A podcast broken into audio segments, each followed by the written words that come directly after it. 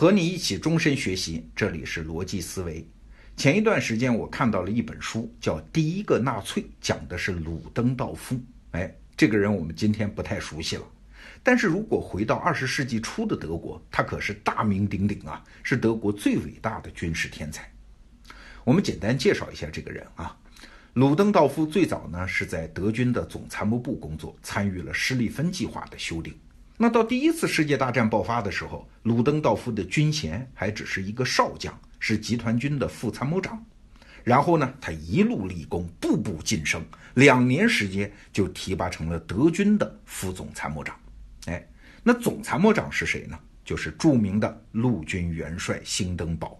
兴登堡这个时候啊，岁数挺大的了，快七十了，精神状态也不太好，所以真正指挥打仗的其实是鲁登道夫。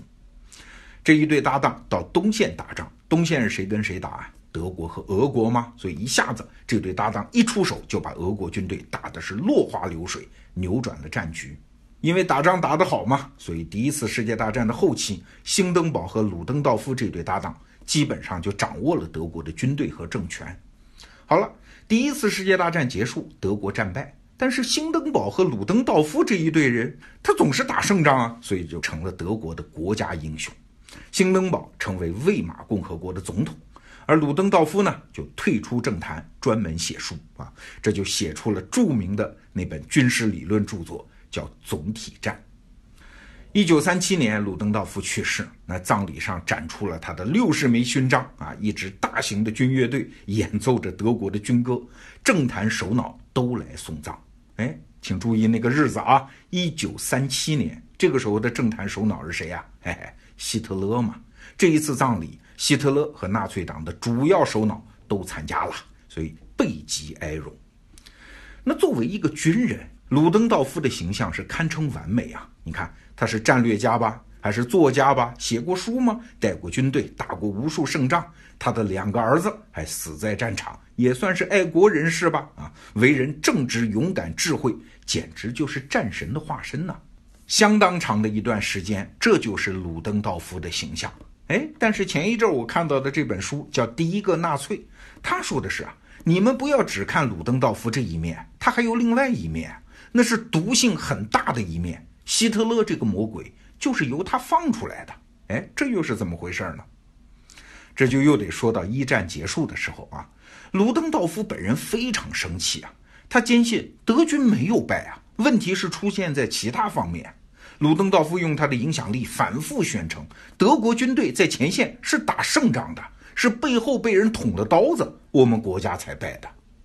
那捅刀子的人是谁呢？按照他列的名单啊，什么反战的天主教徒啊、共产主义者、社会主义者啊，当然还有犹太人。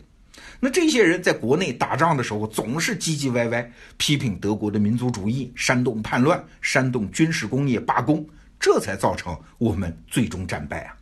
鲁登道夫把这些人统统称为。叫十一月罪犯，哎，因为德国是在一九一八年十一月投降的嘛，啊，说他们是出卖民族的罪人。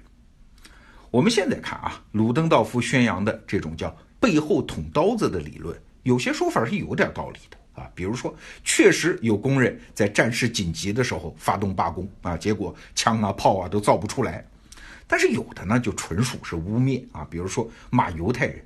这是欧洲传统的那种犹太阴谋论，在这个特殊形势下的新发展嘛？这些观点对不对不重要，关键是有人信呐。德国人确实需要一个解释，尤其是从战场上回来的德国兵啊，包括高等将领鲁登道夫，当然还有低等士兵，像希特勒，他们都需要解决一个困惑。要知道，德国战败投降的时候，军队并没有被打垮，军队是整编的。战场一直都在国外啊，西线是在法国和比利时，东线是在俄国的领土上，战争完全没有波及德国本土，所以啊，身在前线的德国士兵是不理解的。我们德军还很能打呀，怎么说投降就投降了呢？一定是有魔鬼从中搞破坏。那魔鬼是谁呀？哎，当然就是一直在欧洲名声就不太好的犹太人嘛，他们就成了替罪羊。哎，这就是鲁登道夫的观点，也是他被称之为叫第一个纳粹的原因啊。因为纳粹后来崛起所需要的所有土壤，鲁登道夫都给他们准备好了。无论是对德国过去失败原因的解释，还是敌人的身份，还是德国必须要复仇雪耻的目标，鲁登道夫都先替希特勒给说出来了，而且还用自己崇高的威望把这些观点宣扬的到处都是啊！所以希特勒只是对鲁登道夫的鹦鹉学舌。好了，这就是《第一个纳粹》这本书的核心观点啊！但是啊，我们读书不能在这个地方就停啊！好，就像你说的。希特勒这个魔王的背后是鲁登道夫，那请问鲁登道夫这个魔王的背后又是啥呢？这么一直想下去，一直想到鲁登道夫的那本著名的书叫《总体战》，你才会恍然大悟。要知道，二十世纪之前，欧洲的战争都是有限战争，什么意思？就是大家拼财力嘛。拼完了就算了呀！啊，我们的目标只是要让敌人低头认输、割地赔款嘛。所以，任何一个欧洲的君主，他要打仗，得花一笔钱拼凑军队啊，就像商人要有本钱一样。那打过几仗之后，眼看打不过，吃不消，那就赶紧低头认错啊，宣布投降啊，这笔生意就赔了嘛。谁也不会要战斗到底啊！接下来就是开会呀、签条约呀，战败国也参加进来，讨论战后的国际秩序，谁当老大，谁当盟主啊？顺便解决战争赔款问题。你看，这是老一套的玩法。那这个时候的战争呢，就有点像做生意，像炒股啊，一看情况不妙，要及时止损的。那这种战争呢，说下大天来，它也不会怎么残酷。因为打输的一方他不会押上全部家底，鱼死网破嘛啊！打胜的一方也不会赶尽杀绝，彻底消灭敌国的力量嘛。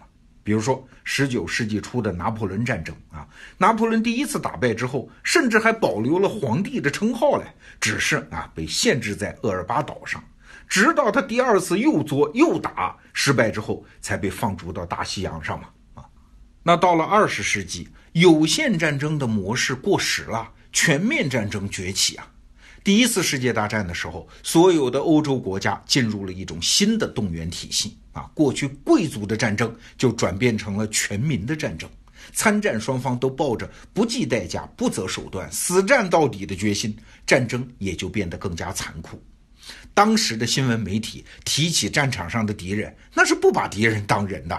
陆军居然用机枪，那玩意儿就跟收割机一样收割人命啊！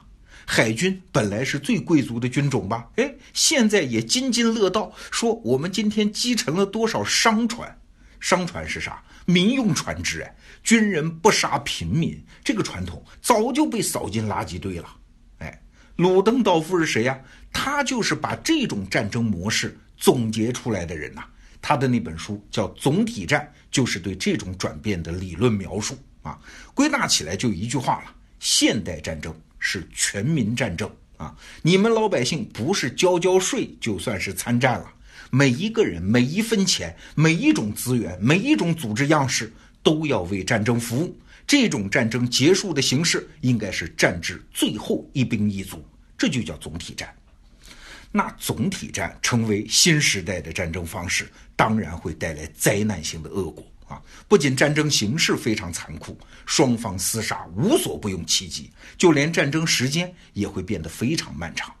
所以啊，到第二次世界大战的时候，为了防止德国像上次那样对战争结果不服啊，同盟国干脆发明了一个新概念，叫无条件投降。